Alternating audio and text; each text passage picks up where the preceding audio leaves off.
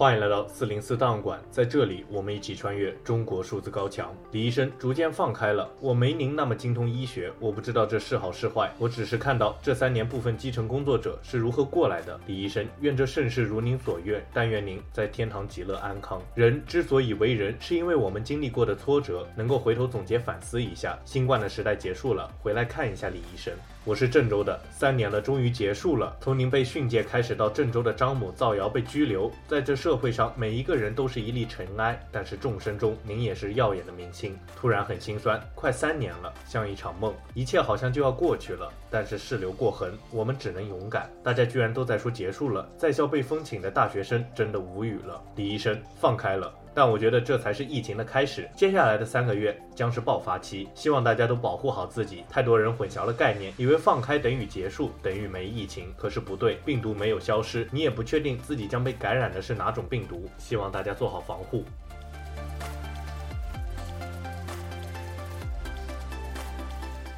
二零二二年十一月九日，距离李文亮医生的去世已经一千零三十六天。以往中国哭墙计算李医生去世的时间有误，从这一期特此更正，望见谅。这位在武汉新冠疫情期间因为说出真话成为悲剧英雄的普通眼科医生，并没有被民众遗忘，为公共安全和健康充当吹哨人，成为他闪亮的墓志铭。在李医生留下的微博评论区，每天都有成千上万的人写下日记，网民在这里与李文亮医生一起分享和倾诉自己的生活和命运。正如一位网友所说。李文亮微博成了互联网哭墙，一个安放人们良心的地方。由于李文亮的微博随时可能被网络审查部门下令删除，中国数字时代对李文亮医生微博下的网民留言每日片段精选备份，直到该微博账号被关闭为止。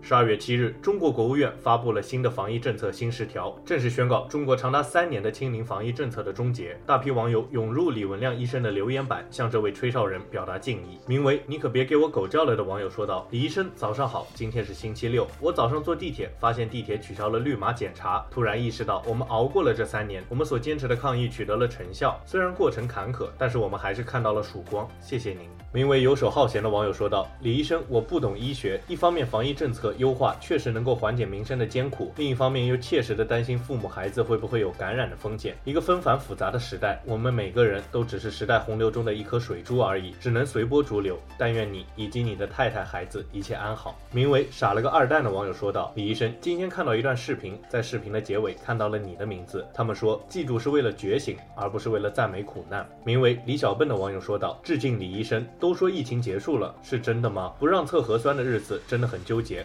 拼体。”格的日子到了，名为“来一肩膊”的网友说道：“我像记得您一样，会永远记住孩子们。孩子身上有勇气，有所有人的希望，不是吗？”名为“流浪地花生”的网友说道：“三年后的这个深夜，看李医生的微博评论，看得眼眶湿润，真想跟李医生说一句：你知道这三年我们是怎么过的吗？你当年一定想象不到这三年人们是怎么过的。头两年的成功和第三年的荒诞历历在目，好多人失去了事业，失去了家庭，失去了生活，失去了生命，但总算慢慢好起来了。”李医生晚安。名为半颗糖果二十七的网友说道：“二零二二年十二月六日，北京开始不强制要求做核酸了。我来看看您。”名为铁皮小南瓜的网友说道：“他大概真的要结束了，三年了，历历在目，过得艰难且快，带走了很多，改变了很多。他的伤害无法改变，未来或许持续在。如果说改变了什么，那一定是逼着我们不停接受被突破的底线，快速接受，快速成为常态。心酸，好好的生活怎么变成这样？唯一可喜可贺的，大概就是他的毒性减弱了吧。”李医生晚安。名为。天干物燥的网友说道：“李医生，解封了，以后的路需要我们自己走了。白天上班的时候还和同事聊起了你，三年真的好快啊。”名为文文一一九一五的网友说道：“你好，李医生，我们这儿放开了，现在满大街晃荡的都是小阳人，第三天我就阳了。”名为游龙当归海的网友说道：“从一个极端走向了另一个极端。”名为阿里呢的网友说道：“新冠后遗症热度消退，人们再遇到其他苦难不平的事，好好好，对对对，那经历这么多就是白经历了。”名为坨坨头巾的网友说道：“取消了核酸，却没取消绿码，你说他们的心思，呵呵。”名为青念 GG 的网友说道。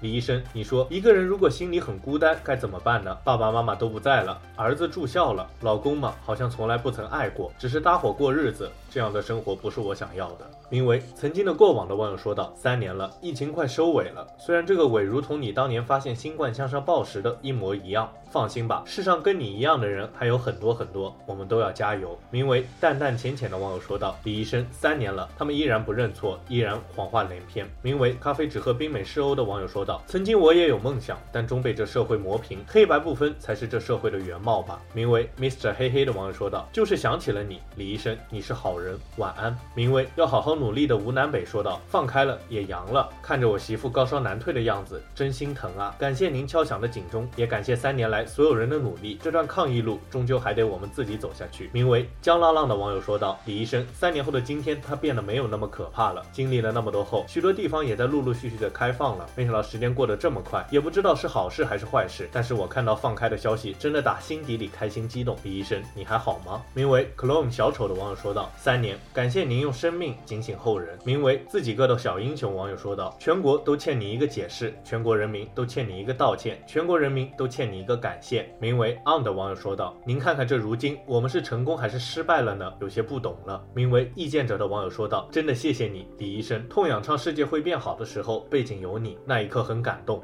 其实，正如一位网友所说，这个评论区是英雄和凡人的纪念碑。这么说是因为英雄同样来自凡人，并因其平凡而伟大。英雄在这里接受凡人的怀念，也承载着凡人们的世界。以上是中国数字时代对李文亮医生微博评论的今日精选。我们将持续关注、报道和记录互联网上民众的声音。